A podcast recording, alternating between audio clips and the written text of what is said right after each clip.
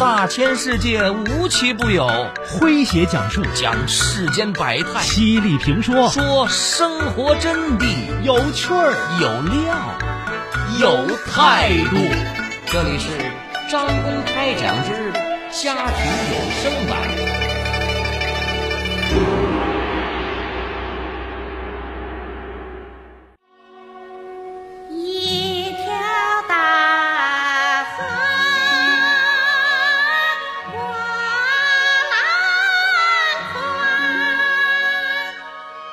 中国现已走出疫情，城市的街角巷尾重新弥漫起烟火气。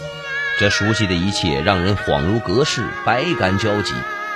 傍晚时分，小区空阔处，大妈们正跳着广场舞，伴奏是一首经典的歌曲：“好山好水好地方，条条大路都宽敞。朋友来了有好酒，若是那豺狼来了，迎接他的有猎枪。这是强大的祖国，是我生长的地方。何为经典？它不会在时光中淹没，反而被赋予更深沉的力量，在每一个新的时间节点，都能让我们得以深情的回望历史，从而自信的走向远方。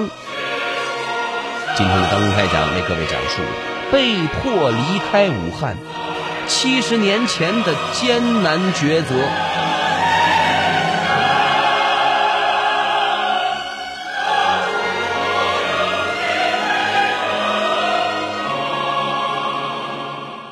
作者关山远。这里是张公开讲，在下张公。说七十年前的初夏时节，朝鲜战争爆发前夕，半岛局势波诡云谲。中国中部的大城市武汉还是一片祥和，人们满怀热情的投入到新中国的建设中，规划着自己的美好生活。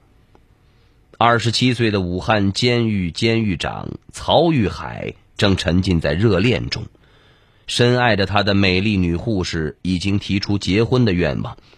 这位伤痕累累的战斗英雄，安享着出生以来从未体验过的和平时光。但是随即爆发的朝鲜战争让曹玉海做了一个抉择。他听说自己的老部队三十八军途经武汉往北开拔。就找到了部队，想方设法重新归队，再次成为了一名营长，离开了火热的武汉和心爱的恋人，随三十八军踏上了朝鲜战场。中国人民志愿军在朝鲜打过五次战役，曹玉海参加过四次，浴血奋战，战功显赫。在第四次战役中，三十八军负责西线作战，曹玉海率一营在。汉江南岸阻敌，主阵地是三五零点三高地，需要死死的咬住敌人的主力，阻止其向东线靠拢，为兄弟部队在东线围歼敌人创造条件。一营的对手是美军精锐的一师，飞机、坦克、大炮齐上，曹玉海带领战士苦战七天七夜，守住阵地。一九五一年的二月十二号。朝鲜冰天雪地，在又一次的反击中，曹玉海被数颗子弹击中。他留下的最后一句话是：“注意监视敌人。”曹玉海的遗物中有临别时恋人送给他的一对枕头套，上面绣着五个鲜红的字：“永不变的心。”曹玉海回部队前，告诉恋人说自己在战场上随时可能牺牲，不要等他。姑娘就送了他这对枕头套。曹玉海的故事在时任三十八军副军长江拥辉的回忆录《三十八军在朝鲜》中有详细记载。借由此书，我们得以了解了一位志愿军基层军官英雄事迹背后的丰富情感。一九二三年，曹玉海出生在山东莒县一个种菜的贫苦家庭，身世凄惨。在他六岁时，父亲因天灾交不起地租，被地主毒打致死。九岁那年，他被迫给地主放牛，受尽欺凌。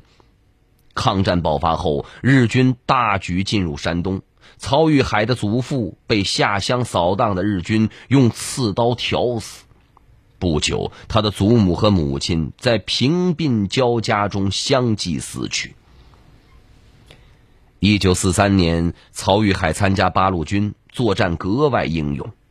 在抗日战争中，他被评为战斗模范；在解放战争中，他又被评为战斗英雄，曾荣立三次大功，获勇敢奖章五枚。荣誉的背后是一次次的受伤。在部队南下宜昌渡江战斗中，曹玉海又一次受伤，被送到了武汉养伤。部队决定让他转业到地方工作。他就是在养伤时收获了自己的爱情，安详美好的生活已经在眼前铺陈开来，他也不需要新的战功来证明自己。但是，一九五零年的六月二十五号，朝鲜战争爆发。二十七号，美国命令第七舰队向台湾海峡出动，阻挠中国人民解放台湾的既定部署。就在几个月前，一月十五号，美国总统杜鲁门还信誓旦旦的表示，美国不干涉台湾问题。美军飞机侵犯中国领空，联合国军司令麦克阿瑟叫嚣：在历史上，鸭绿江并不是把中国、朝鲜两国截然划开、不可逾越的障碍。在台湾，本已穷山水尽的蒋介石开始幻想反攻大陆，在国内残余反动势力也蠢蠢欲动，就连在沈阳改造的日本战俘都扬言等待美军解救。甚至一些部队驻地附近都出现了反动的标语。曹玉海有一百个理由不用再踏上残酷的战场，但他偏偏放下已经拥有的一切，重新穿上军装奔赴战场。刚刚通过流血牺牲走出屈辱历史、获得尊严的中国人，在又一次面临威胁时，深知如何去捍卫自己的尊严。若是那豺狼来了，迎接他的有猎枪。曹玉海文化水平不高，但他在跟恋人分别时说的一番话非常精辟。我不是不需要幸福，我不是天生愿意打仗，可是为了和平，为了世界劳动人民的幸福，我就要去打仗了。您正在收听的是张公开讲，这里是张公开讲，在下张公，我们接着往下讲。说如果豺狼来了，自己手里却没有猎枪，那是何等悲惨！卢沟桥事变后，全面抗战爆发。著名作家老舍的夫人胡洁清曾在沦陷后的北平生活过六年。亲身经历过当亡国奴的屈辱。一九四三年，他带着三个孩子潜出北平城，一路经历艰难险阻，才到重庆与老舍会面。他把北平见闻讲给老舍听，老舍因此创作了长篇小说《四世同堂》。到了一九八六年，胡洁清把这段生活写成了文章《沦陷之后》。其中写到了他母亲之死，今日读来仍让人悲愤不已。一九三七年，我母亲那年正是七十五岁高龄，她亲身经历了庚子年间八国联军侵占北京的苦难，亲眼见过八国联军惨绝人寰的烧杀掠夺。在我儿时，母亲时常像说恐怖故事似的。把这些灾难讲给我听。八国联军进北京后，分地段驻下。我家住在阜成门附近，属于意大利洋人占领。他们明火执仗的搜刮抢夺，百姓连换洗的东西都被洗劫一空。青年妇女被他们侮辱，逆井上吊的不计其数，被杀害的就更多了。母亲见洋人闯入门，急忙藏入空屋墙角的煤堆里，幸好没被刺刀扎着，躲过一关。不久，又从东邻闯进一批洋人，母亲和左邻右舍的年轻妇女挖通借墙，一起钻进了西邻几户界墙的大洞，才免遭受辱的灾难。母亲饱尝了庚子年间当亡国奴的种种苦难，每当回忆起这些事，不论是讲者还是听者，都不寒而栗。在他高龄时，日寇再次侵犯国土，古老的北平再次被攻陷，百姓再次当亡国奴。老母亲料到又要遭受到非人的折磨和蹂躏。痛苦和焦虑使他急患了脑血栓，半身不遂，不能言语。家人请医生抢救，打针服药，但老人执拗拒绝，决心绝食。虽经晚辈跪求，仍执意将药碗摔在地上，不几天就与世长辞了。拥有灿烂文明的中华民族是在屈辱中进入二十世纪的。一九零零年，八国联军攻陷清政府的首都北京，在紫禁城阅兵，以此羞辱中国。短短三十七年后，古城北平又被攻陷，旋即民国政府的首都南京遭受了灭绝人性的大屠杀。自从有国家以来，人类文明最大的悲剧莫过于一个国家不能保护自己的国民。日军打进山东时，十二岁的兰陵少年王鼎钧随家人卷入了逃难大军。兰陵王家本是耕读传家的名门望族，但敌寇的铁蹄踏上了这片土地之后，家族的命运已无法自主掌控。许多年之后，已成为著名作家的王鼎钧回忆十二岁时逃难的经历。家人茫然失措，在巨大的恐惧中，随着人流逃难，哪里有枪声就往反方向跑。您正在收听的是张公开讲，这里是张公开讲，在下张公。我们接着往下讲，说近年来，随着档案解密，公众越发理解七十年前中国的艰难抉择。当时刚刚成立的新中国百废待兴，还待转入经济建设，收拾国民党残留的烂摊子。更何况对手是美国。二战后的世界第一强国，拥有最现代化的武器劲旅的，派出的最高司令是在二战中声名显赫的麦克阿瑟。当时中国有句歇后语叫“穿梭衣救火，引火烧身”，就反映了这种担心救不了朝鲜，还把战火引到国内的复杂心态。美国断定中国不敢出兵。他们印象中的中国一向只会被动挨打，哪敢与世界第一强国硬扛？当时的美国充满了傲慢与偏见，还不了解中国共产党开国领袖群体强烈的民族自尊心，还有他们对近代以来的中国屈辱历史的深刻认识，以及对独立自主的执着追求。彭德怀在尚未确定由他领兵出征前，就坚持出兵。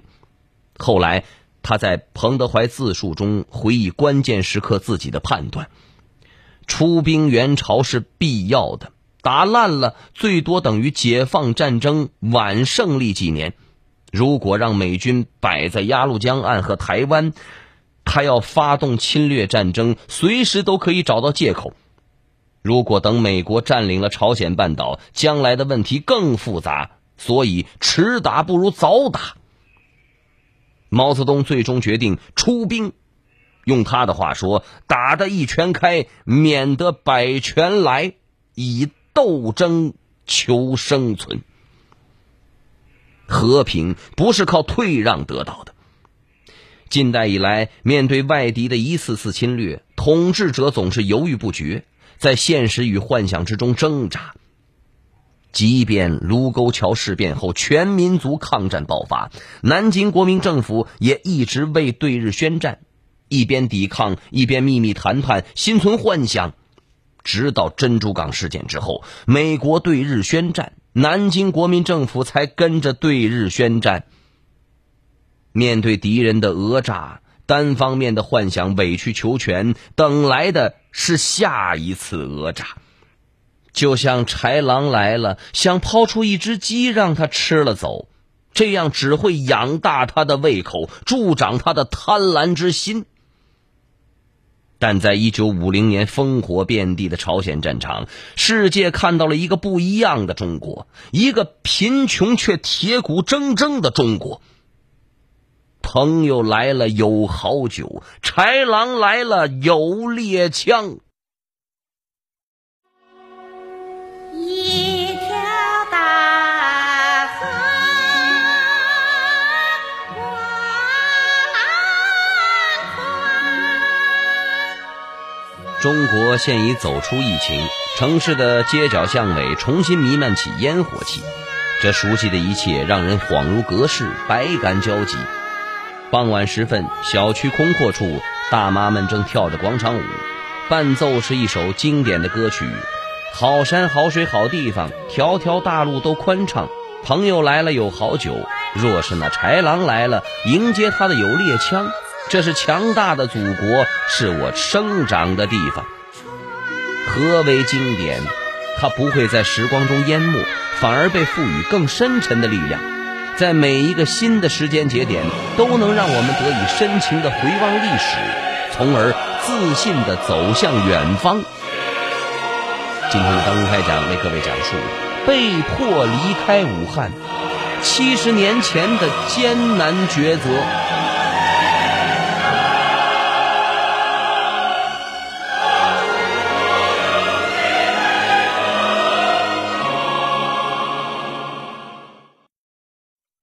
这里是张公开讲，在下张公，我们接着往下讲。说新中国成立前夕，就确定了自己的一项重要外交战略方针：打扫干净屋子再请客。毛泽东的话很形象，我们这个国家如果形象的把它比作一个家庭来讲，他的屋内太脏了，柴草、垃圾、尘土、跳蚤、臭虫、虱子，什么什么都有。解放后，我们必须认真的清理整顿，等屋里打扫干净、整洁，有了秩序，陈设好了，再请客人进来。我们的真正的朋友可以早点进屋来，也可以帮助我们做清点工作。但别的客人得等一等了，暂时还不能让他们进门。一九四九年的一月三十一号，北平和平解放。中国人民解放军全副武装，昂首通过东郊民巷，洗刷了五十年来中国武装人员不得进入东郊民巷的耻辱。接下来，列强的兵营也要被收回了。收回过程略有波折，美国颇不痛快，威胁要撤回所有的官方人员。对此，新华社专门发表评论，给企图保持旧日特权的美国以有力的驳斥。在限定时间到期后的第三天，美国腾空了兵营。到这年的四月十一号，英国兵营也腾空，交还给中国。而继北平之后，天津、上海等地的外国兵营也相继收回。帝国主义利用不平等条约在中国取得的驻兵权，被中国共产党彻底肃清。打扫干净屋子再请客，哼。并不是一件容易的事儿，西方列强不愿意被扫地出门，但新中国不再是孱弱的旧中国，中国人能够自己决定以好酒待朋友，以猎枪迎豺狼，没有实力奢谈和平。这个实力不仅仅是物质实力，更重要的是精神实力。一八四二年的六月十六号，第一次鸦片战争的乌松口之战。清军占据地利，炮台极其坚固，双方装备差距也无后人想象之大。但是英军一开炮，清军主帅两江总督牛建就吓破了胆，脱掉朝服，抱头鼠窜，守军也跟着一哄而散了。时任江苏巡抚的梁章钜目睹这一幕，后来在他的炮说中感叹：“围顶之飞炮一响，统军者惊奔，众无不溃矣。今日军中全中此病，此病就是恐阳症啊！”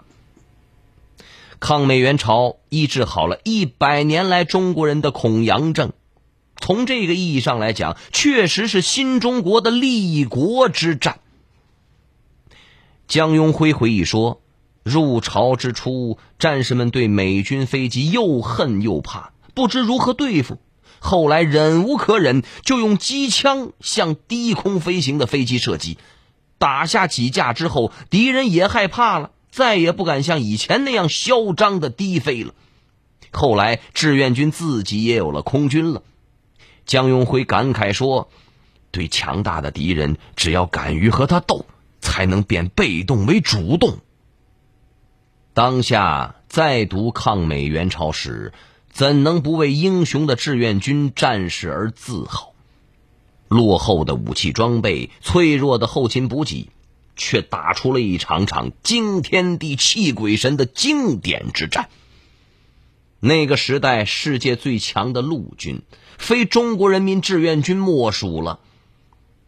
这还是一支洋溢着新中国崭新气息的军队。江永辉写过一个细节：志愿军让美国俘虏分批出动散步，呼吸新鲜空气。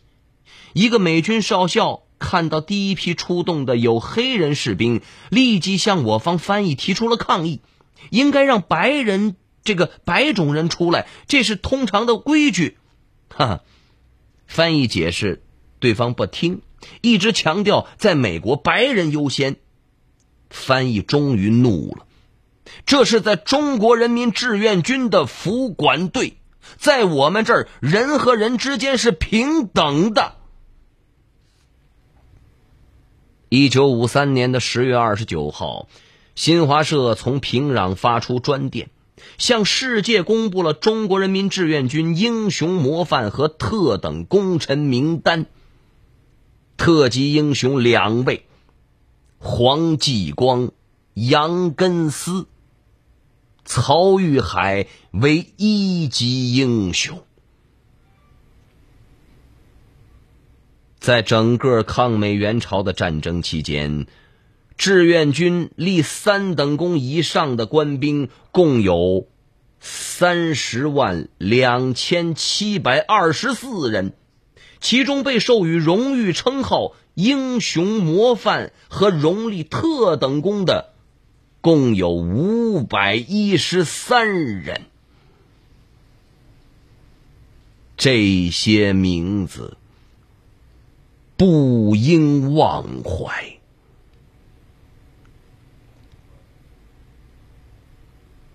好朋友们，以上就是今天的张公开讲，为各位讲述的是被迫离开武汉七十年前的艰难抉择。作者关山远，在下张公，感谢各位的锁定和收听。明天同一时间，张公将继续为您讲述。明儿见。记录大千世界，刻画众生百相，演绎世间故事，诠释冷暖人生，品百家情，道天下事儿。这里是张公开讲之家庭有声版，咱明儿个接着讲。